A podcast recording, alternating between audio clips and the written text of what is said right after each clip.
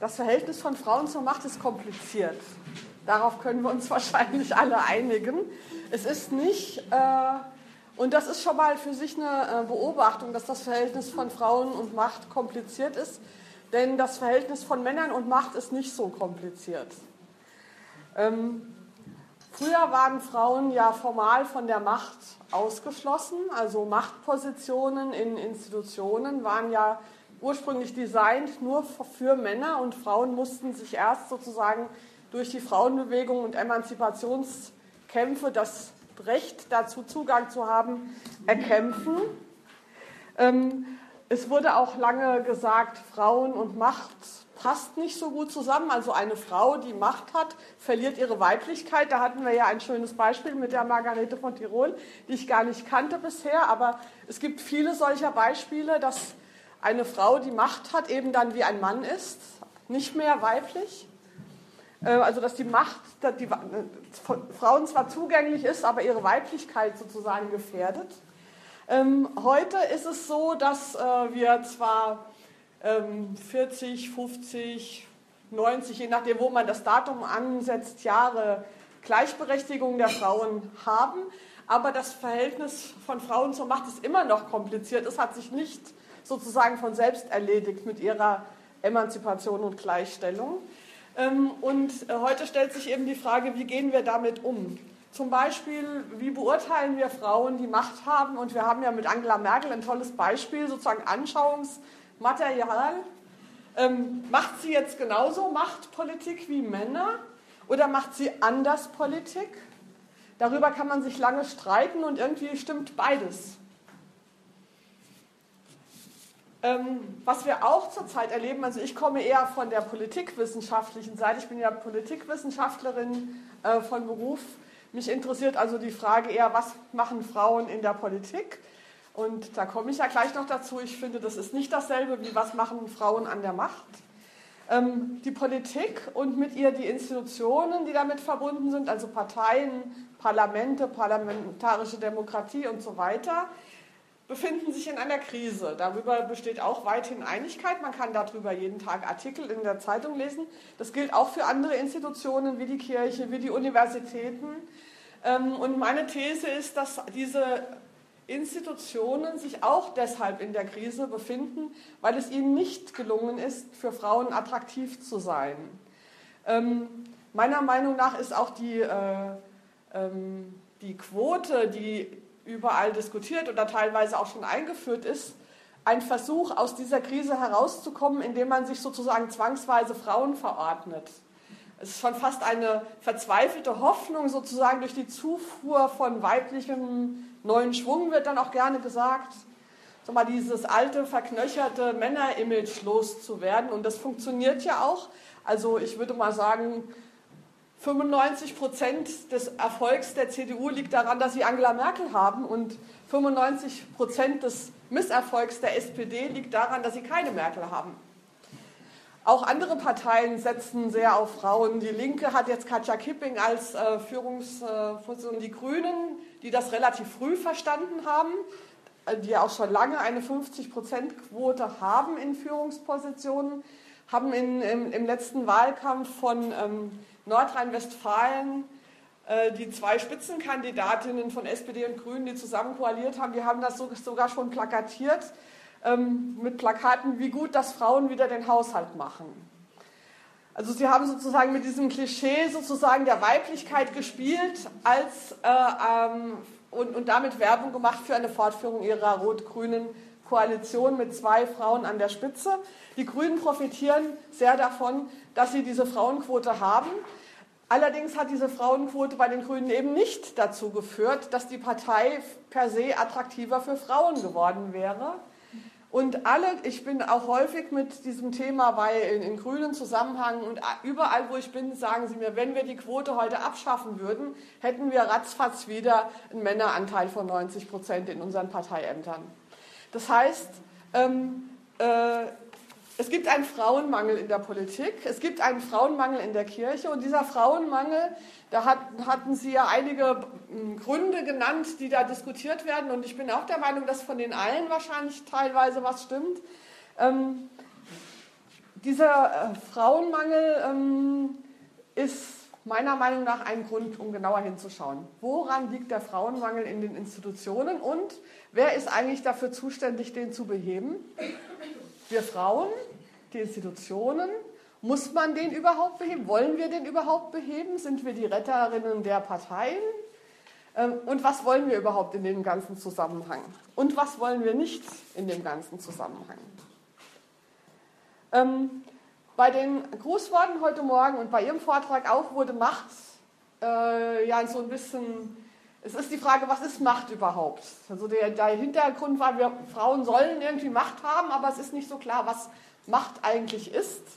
Und ähm, ich möchte deswegen in dem Zusammenhang nochmal daran erinnern, dass die Frauenbewegung in den 70er Jahren eine machtkritische Bewegung war. Und zwar nicht nur in der Hinsicht, äh, dass die Frage umstritten war, ob, ob, Macht für Frauen geeignet ist, sondern es war eine politische Bewegung, die nicht hauptsächlich zum Ziel hatte, Frauen Zugang zur Macht zu verschaffen, sondern sie hatte zum Ziel, das Machtsystem zu hinterfragen. Ähm, Oft wurde deswegen, wenn Frauen von Macht sprechen, und das war heute Morgen in den Einleitungen auch ganz häufig der Fall, wird es umschrieben mit Verantwortung übernehmen, Gestaltungsräume wahrnehmen. Und meine These, die ich jetzt deswegen einfach mal so krass in den Raum stelle, ist, das alles hat nichts mit Macht zu tun. Macht ist ähm, was anderes. Ich würde sagen, Verantwortung übernehmen, Gestaltungsräume wahrnehmen, einflussreich sein, ist Politik. Also oder andersrum, nein. Man kann, man kann Verantwortung übernehmen, Gestaltungsräume wahrnehmen und so weiter, kann man mit Hilfe der Macht machen und man kann es auch mit Hilfe von Politik machen. Und ähm, unser Problem ist, und ich glaube, das ist eine der tiefen Ursachen für die Krisen der politischen Institutionen, dass wir Politik und Macht gleichsetzen und ständig verwechseln. Wir denken, Politik und Macht sind dasselbe. Und ähm, mein Vater zum Beispiel hat früher immer, wenn ich mich über irgendwas geärgert habe oder aufgeregt habe oder Verhältnisse angeprangert hat, immer zu mir gesagt, dann geh doch in die Politik. So als könnte man Politik erst machen, wenn man irgendwo hingegangen ist. Und damit meinte er natürlich eine Machtposition innerhalb einer Partei. Ähm, es wird auch häufig dann gesagt, Frauen seien unpolitisch, weil sie so wenig in die Parteiposten, Machtposten streben wie Männer. Aber das stimmt ja nicht, weil es gibt sehr viele Bereiche des Politischen, wo Frauen sehr aktiv sind und wo es auch ohne Quote 50 Prozent gibt, zum Beispiel bei der Friedensbewegung, der Umweltbewegung, in bürgerschaftlichem Engagement ist wahrscheinlich die Frauenquote irgendwie bei 80 Prozent und so weiter. Also es gibt sehr viele gesellschaftliche Bereiche, wo Menschen Verantwortung übernehmen und Gestaltungsräume wahrnehmen, äh, die, ganz, äh, die keine Frauenquotenprobleme haben, weil Frauen freiwillig sozusagen dorthin gehen und mitmachen. Ähm, diese, diese Skepsis von Frauen gegenüber institutionalisierter Macht, ich gehe jetzt nicht so sehr auf diese Unterscheidung bei Foucault ein, wenn man natürlich sagt, eigentlich ist alles Macht, dann ist das zwar irgendwie philosophisch interessant, führt aber nicht so wirklich weiter, weil wenn irgendwie alles Macht ist, dann ist auch natürlich dann haben natürlich Frauen auch Macht. Ich rede jetzt also Macht von Macht in einem äh, klarer bestimmten Sinn, nämlich institutionelle Macht, also Positionen, wo mir aufgrund meiner Funktion bestimmte Möglichkeiten gegeben sind, etwas zu entscheiden gegen den Willen anderer. Ich bin der Meinung, dass dann die äh, ähm, Definitionen von Max Weber und Hannah Arendt sich nicht unterscheiden, sondern tatsächlich nur die zwei Seiten derselben Medaille sind. Macht bedeutet, ich habe eine Position, die mir immer von der Mehrheit gegeben ist, sonst hätte ich sie nämlich nicht, ähm, in der ich Entscheidungen treffen kann, ohne mich mit den Wünschen der anderen Menschen auseinandersetzen zu müssen. Also ich kann das unterschreiben, ich kann den Stempel draufdrücken, aber das geht natürlich auch in einem informellen Sinn. Ich bin zum Beispiel als äh, weiße Frau und Akademikerin aus der Mittelschicht befugt, öffentlich zu sprechen, zum Beispiel hier. Das verleiht mir auch Macht, die andere Menschen, die eine andere Position nicht haben, die muss nicht immer formalisiert, institutionalisiert sein, aber es gibt einen allgemeinen gesellschaftlichen Konsens, zum Beispiel in Deutschland, dass weiße Menschen mit einem akademischen bürgerlichen Hintergrund eher was zu sagen haben als andere und deswegen werde ich eingeladen und andere nicht. Das ist jetzt kein Vorwurf an Sie. Das ist nur ein Beispiel. Ich bin froh, dass ich hier eingeladen wurde. Das ist nur ein Beispiel dafür, dass sozusagen Macht nicht immer von der Mehrheit gegeben wird und manchmal formalisiert, institutionalisiert ist, wie in einem Amt, in einer Funktion mit Stempel und Unterschrift. Aber sie kann auch informell sein und ist dann auch noch auf irgendeine Art und Weise Macht. Aber es bedeutet immer, dass man mehr Möglichkeiten hat, äh, die Realität zu prägen als andere, die diese Machtposition nicht haben. Das Begehren von Frauen, einflussreich zu sein und die Welt zu gestalten, ist aber nicht dasselbe wie der Wunsch, Machtpositionen einzunehmen. Ähm, und ich behaupte, das ist ein Unterschied zu den Männern. Für viele Männer haben Machtpositionen per se eine Attraktivität, auch unabhängig davon, ob sie dort überhaupt irgendetwas gestalten können. Einfach weil es Machtpositionen sind. Vielleicht haben Sie diese ganzen Karriereratgeber, die es ja in der letzten Zeit gibt, wie Frauen an die Macht kommen und was sie dafür beachten müssen. Da steht ja immer zum Beispiel drin, als erstes schaffen Sie sich den großen Dienstwagen an, sonst nehmen die Männer Sie nicht ernst. Das heißt, es gibt tatsächlich einen, das ist natürlich nicht 100% klar, aber es gibt eine Tendenz, wonach Männer diese Machtpositionen schätzen, allein weil es Machtpositionen sind mit Dienstwagen und ähm, bestimmtem Status, der damit verbunden ist, vielleicht auch Geld. Wohingegen Frauen, und das hat ja, haben ja diese Reden heute Morgen auch alle gezeigt, in Machtpositionen streben, um dort etwas zu gestalten und um dort Verantwortung zu übernehmen. Keine von Ihnen hat heute Morgen gesagt, Mensch, Frauen, nehmt doch Machtpositionen an, da kriegt ihr dicke Dienstwagen. Obwohl das ja der Fall ist. Oder da kriegt ihr viel Geld. Das ist ja auch oft der Fall. Und für Männer sind das einfach größere ähm, ähm, Incentives, also Belohnungen, als für Frauen. Für Frauen ist die einzige Belohnung, die in der Machtposition ist, die möglicherweise vorhandene Möglichkeit, dann etwas zu gestalten.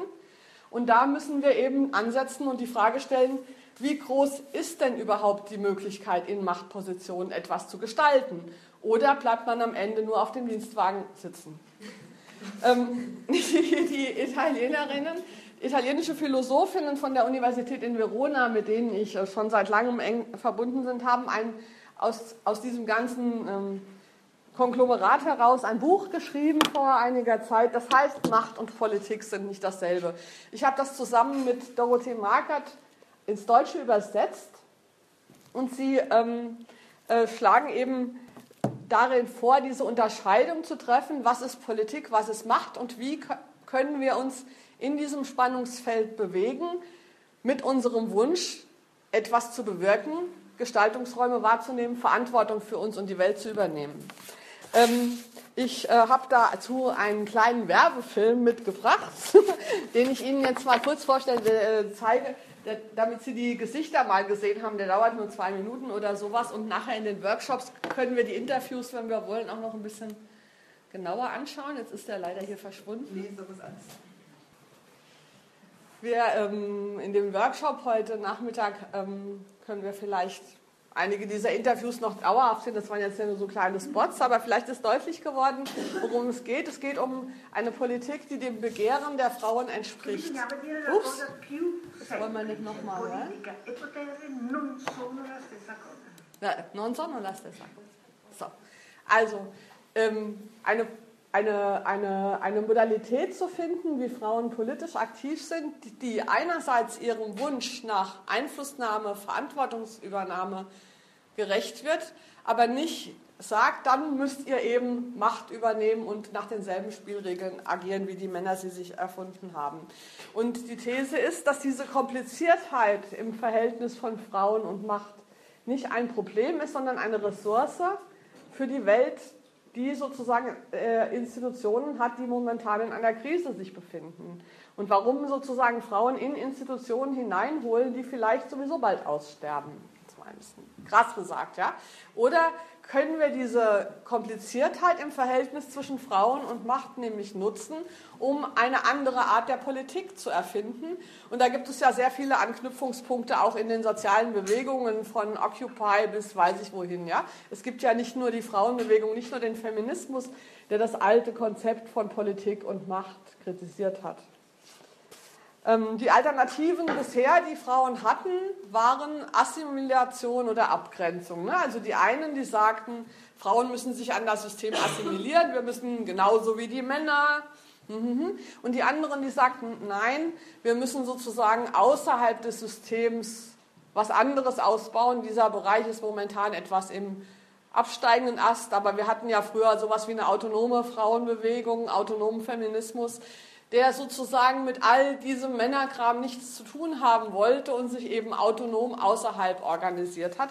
Ähm, diese äh, Gegenübersetzung, also entweder Assimilation oder Abgrenzung, ähm, schlagen die Italienerinnen vor, sollten wir nicht mehr haben, sondern es äh, muss einen dritten Weg, einen anderen Weg geben, der weder das eine noch das andere ist. Und sie schlagen vor, den Begriff der weiblichen Souveränität einzuführen. Souveränität, und das ist auch das Schöne, äh, wie Margarete von Tirol war da, sie war ja nicht eine Machthaberin, sie war Regentin, sie war Souveränin eines Staates. Sie hat nicht Macht ausgeübt, sondern sie hat souverän regiert, ebenso wie Angela Merkel übrigens. Also der Begriff der Souveränität, finde ich, beschreibt das, was Angela Merkel ausmacht, sehr viel besser als der Begriff der Machthaberin. Weil Macht habe ich eben nur, wenn sie mir gegeben wird von meiner Funktion, von der Mehrheitsmeinung in Deutschland, von der Stimme des Volkes, von dem Amt, das ich, in das ich gewählt bin. Souveränität hingegen beschreibt das, wie ich diese Position ausfülle, die ich habe, was auch immer das für eine Position ist. Ich entscheide souverän darüber, welche Maßstäbe ich setze, was ich tun will und was ich nicht tun will. Souverän natürlich im Angesicht der Realität. Ich muss realistisch sein. Ich nehme an, Margarete von Tirol konnte sich auch nicht einfach hinstellen und sagen, so, ich bin jetzt hier Königin, sondern sie musste natürlich andere überzeugen, sie musste Ressourcen sicherstellen und so weiter. Aber was sie wollte, war Königin von Tirol sein, so wie Angela, deswegen gefällt mir das Bild, dass Angela Merkel Königin von Deutschland ist viel besser, als dass sie Bundeskanzlerin von Deutschland ist, weil Bundeskanzler ist irgendwie so immer noch Bundeskanzler Kohl. Also das ist diese, diese, dieses sehr, ich weiß gar nicht, wie ich es anders sagen kann. Also Königin merkt souveränes Auftreten, souveräne, ähm, souveränes Ausfüllen der gegebenen Positionen, die ähm, ich habe. Nochmal zur Unterscheidung, wie wir Politik und Macht unterscheiden. Politik bedeutet ein Ort, wo Menschen in ihrer Verschiedenheit über ihr Zusammenleben und die Welt verhandeln. Politik ist der öffentliche Raum, in dem Menschen sich darüber verständigen und Entscheidungen finden, wie sie die Welt haben wollen, also welche Regeln gelten und so weiter und so fort. Macht bedeutet, dass Menschen Entscheidungen aufgrund ihrer Position treffen können ohne sich mit dem Begehren der anderen auseinanderzusetzen. Wenn ich Politik mache, versuche ich andere zu überzeugen. Wenn ich Macht habe, brauche ich andere nicht zu überzeugen. Und jetzt ist der Witz an, dem, an der Idee der Italienerinnen, ich kann Politik überall machen, sogar dort, wo ich Macht habe. Auch wenn ich Macht habe, bin ich nicht gezwungen, diese Macht auszunutzen instrumentell, ich kann diese Machtmöglichkeiten, die mir gegeben sind, durch eine bestimmte Funktion dafür einsetzen, Räume des Politischen zu eröffnen. Ich kann, wenn ich Macht habe, Diskussionen anstoßen, ich kann Veranstaltungen machen, ich kann das Gespräch suchen mit Menschen, die mir möglicherweise sonst gar nicht zuhören werden, weil sie gewöhnt sind, nur mächtigen Menschen zuzuhören. Aber wenn ich dann mit ihnen spreche, ins Gespräch komme, bin ich nicht gezwungen, ihnen als Machtmensch gegenüberzutreten, sondern ich kann einfach Politik machen. Ich kann einfach mit denen reden. Ich kann einfach versuchen, sie zu überzeugen. Ich kann einfach versuchen, gute Lösungen für das anstehende Problem und so weiter zu finden. Das heißt, es gibt keine besseren und schlechteren Orte, Politik zu machen. Ich kann sowohl zu Hause am Küchentisch Politik machen, als auch als Bundeskanzlerin.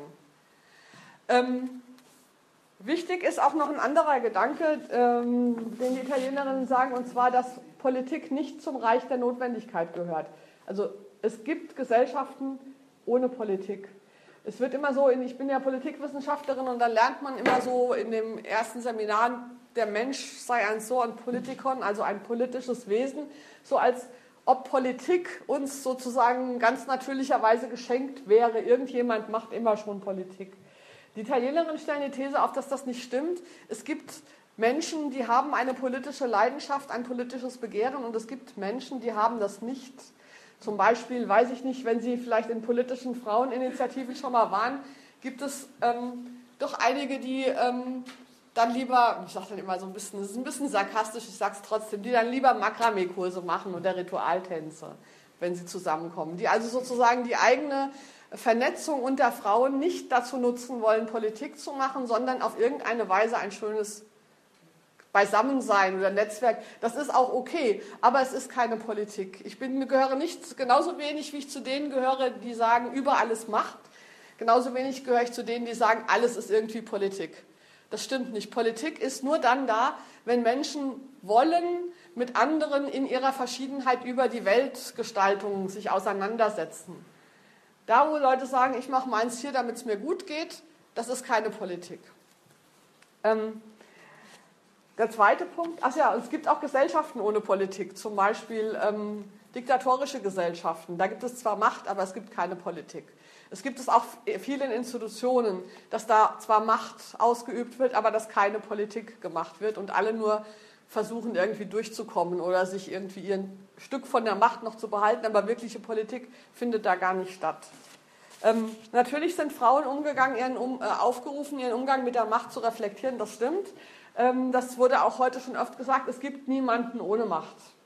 Also diese, diese manchmal etwas kokettierende Selbstdarstellung von Frauen in ihrer Ohnmächtigkeit äh, ist fast immer falsch. Wenn man genau hinschaut, haben wir alle irgendwo Macht, weil wir alle in irgendeiner Position sind, wo wir entscheiden können, ohne zum Beispiel auch unseren Kindern gegenüber. Ähm, das ist dann aber auch wieder so ein Beispiel, wo ich sage, auch eine Mutter hat ihren Kindern gegenüber Macht, sowohl von der Gesellschaft zugegeben, als auch formal, als auch rein aufgrund ihrer körperlichen Überlegenheit. Aber, und das ist das, was wir von Müttern auch lernen können oder im Umgang von Eltern und Kindern, man ist nicht gezwungen, diese Macht auszunutzen. Man kann auch als Mutter, also sozusagen als Mutter, als die, die Obermachthaberin sozusagen im Verhältnis, selbst als Mutter kann man politisch mit den eigenen Kindern verhandeln. Man muss die Macht nicht ausüben. Und diese Idee, sozusagen äh, der Italienerinnen war zu sagen, wenn wir schon sowieso alle Macht haben und wenn es auch wünschenswert ist, dass wir unsere, unseren Wunsch nach Verantwortungsübernahme auch innerhalb von Institutionen und auch in Machtpositionen ausüben, dann sollten wir mit einem bestimmten Handwerkszeug da reingehen und ähm, auch lernen, lernen aus den Erfahrungen, die wir in 30, 40 Jahren Gleichstellung haben. Ich habe mal in Bezug auf evangelische Kirche, wir hatten ja schon einige Bischöfinnen, die auch teilweise schon Bilanz gezogen haben. Und mir sehr eindrücklich war ein Vortrag von Bärbel Wartenberg-Potter, einer der ersten evangelischen Bischöfinnen, die nach ihrer Pensionierung Bilanz gezogen hat über das, was sie erreicht hat. Und die dann sagte, also ehrlich gesagt, ähm, habe ich ähm, den größten Teil meiner Amtszeit den Bischof nur gespielt. Und sie sagte, sie ist da reingegangen mit dem Wunsch, also sie kam aus der Frauenbewegung mit dem Wunsch, die Institution Kirche zu verändern. Und sie sagt, sie hätte in der Hinsicht fast gar nichts erreicht.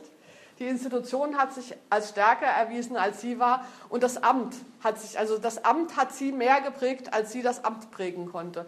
Und ich denke, solche Erfahrungen, es gibt sicher auch andere Erfahrungen von Frauen in Ämtern und in Machtpositionen. Aber auch solche Erfahrungen sollten wir ernst nehmen und uns darüber auseinandersetzen, wann Wann können wir tatsächlich die Macht nutzen für das, was wir möchten? Und wann benutzt die Macht uns und lässt uns überhaupt keine Entscheidungsspielräume?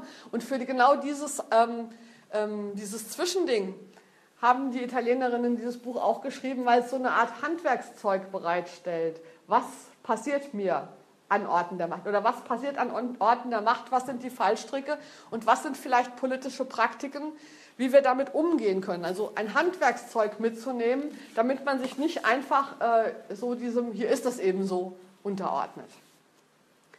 Aber eben auch an die Adresse der Autonomen sozusagen gerichtet zu sagen, Macht korrumpiert nicht automatisch. Es ist falsch zu sagen, jede Frau, die irgendwo eine Machtposition hat, die muss ja korrumpiert sein, sonst wäre sie da nicht hingekommen. Das ist ganz falsch. Es ist sozusagen so, ähm, dass ähm, fast sehr oft diejenigen Frauen, die in Machtpositionen am allermeisten verändert haben, solche Frauen sind, und da gibt es auch Beispiele über die ganze jahrhundertelange Geschichte hinweg, solche Frauen sind, die sozusagen per Zufall in diese Machtposition gekommen sind. Auch wieder wie Angela Merkel, ja, die ja durch sozusagen diesen Zufall der Krise der CDU plötzlich Parteivorsitzende war. Oder eben auch äh, viele Königinnen, die Königinnen geworden sind, weil irgendwie der eigentlich vorgesehene männliche König gestorben ist oder sowas. Also Frauen kommen in Macht, also wenn Frauen, und die These ist, wenn Frauen sozusagen aus solchen, oder auch was Sie erzählt haben bei Ihrer eigenen Amtserringung, äh, sozusagen plötzlich war ich da und ich war überrascht und die ganzen Männer waren auch überrascht. Und das ist die Situation, in der es natürlich am allerbesten ist, als Frau souverän zu sein, weil man eben nicht äh, aufgrund der herkömmlichen Mechanismen in irgendeiner Position gelandet ist. Aber wenn man in einer Position ist, sich klarzumachen, Macht korrumpiert nicht automatisch. Ich kann ähm, die Möglichkeiten, die mir diese Machtpositionen jetzt geben, für ähm, eine positive Weltgestaltung einsetzen. Ich kann diese Macht sozusagen ähm, öffnen in Richtung Politik.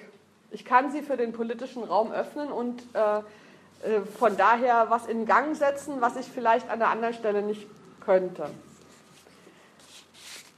Aber die These ist auch, das sagen die Italienerinnen und ich unterstütze das, wir brauchen dennoch in diesen Positionen eine Distanz zu den Mitteln der Macht.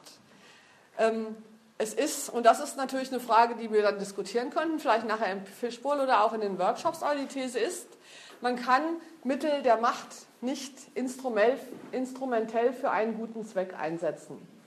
Wenn ich sozusagen per Machtentscheidung etwas Gutes befehle, ist das nichts Gutes mehr. Das ist eine heiße These. Gute, gute Veränderungen gehen immer von der Politik aus, sie gehen nie von der Macht aus.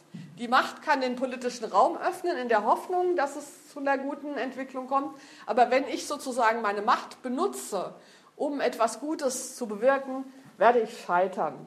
Wir brauchen eine Distanz zu den Mitteln der Macht, nicht zu den Orten der Macht. Wir sollen an die Orte der Macht gehen, aber wir sollen die Mittel der Macht, also Befehle, Anweisungen gegen den Willen anderer, Mehrheitsbeschlüsse, die durchgesetzt werden gegen den Willen der Minderheit, also diese ganzen Sachen, skeptisch sehen, weil sie uns nicht helfen werden, unser Ziel zu erreichen. Das ist die These. Die, ähm, das Bild, was die Italienerinnen haben, ist sozusagen das ähm, Bild, dass wir auf einem Spielbrett zwei verschiedene Spiele spielen. Sie haben das Bild vom Schachbrett, auf dem man gleichzeitig Schach und Dame spielen kann. Und die Schach und Dame haben unterschiedliche Regeln. In dem Fall stehe ich jetzt Schach für das Machtspiel, das äh, klassische traditionelle Machtspiel. Also wer kriegt welchen Posten, wer wird sozusagen, welcher Etat wird wohin verschoben, wer hat den, das größte Büro, den größten Dienstwagen und so weiter. Und auf der anderen Seite das äh, Spiel Dame wäre jetzt sozusagen Spiel der Politik. Das wäre also die Diskussion wirklich darüber, was ist die beste Lösung für dieses Problem in unserer Stadt. Wie bringen wir hier die unterschiedlichsten Ansichten zu dem Thema XYZ so miteinander in Gespräch, dass alle davon mitleben? Also dieser Bereich wäre sozusagen Dame spielen. Und die Idee ist, dass wir in ähm, der Welt, in den äh, Machtstrukturen jederzeit entscheiden können, ob wir jetzt Schach oder Dame spielen mit der Person, die uns gegenübersteht. Und auch wenn die Person, die mir gegenüber spielt, mit mir Schach spielen will, habe ich die Möglichkeit, einfach die Regeln zu ändern und zu sagen, ich, ich spiele aber jetzt Dame mit dir, ich spiele nach anderen Regeln, ich muss mich nicht den Regeln des Schachspiels anpassen. Ähm, und gerade ähm, in Zeiten wie diesen, wo die Institutionen in der Krise sind und ja Frauen brauchen, um ihre Legitimität zu erhalten, haben wir vielleicht mehr als früher die Möglichkeit, diese Spielregeln souverän selbst zu setzen. Und wenn ich sage, solange ich hier Chefin bin, wird hier Dame gespielt und nicht Schach, ja, und äh, ich kann ja sozusagen Leuten Raum geben und anderen Leuten Raum geben. Ich kann sozusagen Leute wichtig nehmen oder andere Leute wichtig nehmen. Wie ich mit Leuten umgehe, bestimmt die Spielregeln mit. Und diese weibliche Souveränität ist etwas, ähm, was, glaube ich, nicht nur den Frauen hilft, einflussreicher zu werden, sondern was auch was ist, was unsere politischen Institutionen dringend nötig haben, weil sie nämlich nicht mehr die maßgeblichen Orte des Politischen sind. Die Politik hat ja sozusagen einen sehr schlechten Ruf. Man weiß auch nicht so recht, wofür sie noch gut sein soll. Und viele Menschen vertrauen ihr nicht mehr. Und das liegt an all dem, dass eben diese Versuchung darin, nur Machtspielchen zu sehen, sehr groß ist. Und es ist ja auch leicht, sozusagen ähm, auf die Politiker zu schimpfen. Ja? Aber auch das ist falsch, weil ich glaube, dass, da, da fallen Ihnen wahrscheinlich auch viele Beispiele für ein, es tatsächlich an all diesen Orten auch Menschen gibt, die Politik machen. Und das Wichtige wäre, diese Menschen zu identifizieren und sich mit denen zu verbünden und was gemeinsam auf die Beine zu stellen, souverän, dem eigenen Begehren entsprechen und nicht der Logik der Institution folgen. Aber die Verbündeten finden wir nicht nur außerhalb der Institutionen, sondern auch innerhalb der Institutionen. Aber es gibt eben auch innerhalb der Institutionen Leute, die sich nur auf die Macht konzentrieren. Also Politik findet sowohl innerhalb als auch außerhalb der Institutionen statt. Und das, was wir uns fragen sollten, wenn wir aktiv sind, findet sie statt? Hier in dieser Sitzung, in der ich jetzt bin, findet hier jetzt Politik statt oder nicht? Und wenn, was kann ich dafür tun, damit wir hier wieder einen Raum des Politischen bekommen? Und diese Frage kann ich mir natürlich sowohl als Sitzungsleiterin stellen, ich kann sie mir aber auch als Teilnehmerin der Sitzung stellen. Je nachdem, welche Machtposition ich in dieser Struktur gerade habe, muss ich mir überlegen, wie kann ich die Möglichkeiten, die ich habe, dafür einsetzen und äh, eben nicht dafür einsetzen, wie kriege ich meinen Dienstwagen noch ein bisschen größer, um dieses Beispiel jetzt überzustrapazieren, sondern eben dahin zu nutzen, wie kann ich meine Einflussmöglichkeiten jetzt nutzen, um hier Politik wiederherzukriegen. Es geht nicht darum, die Institutionen niederzureißen, wie das früher im Revolutionspathos mal gesagt wurde, sondern es geht darum, sie so zu nutzen, ähm, dass sie ähm, möglich machen, eine weibliche Politik der Beziehungen, die sich unterscheidet von einer Politik der Macht. Soweit erstmal mein Vortrag.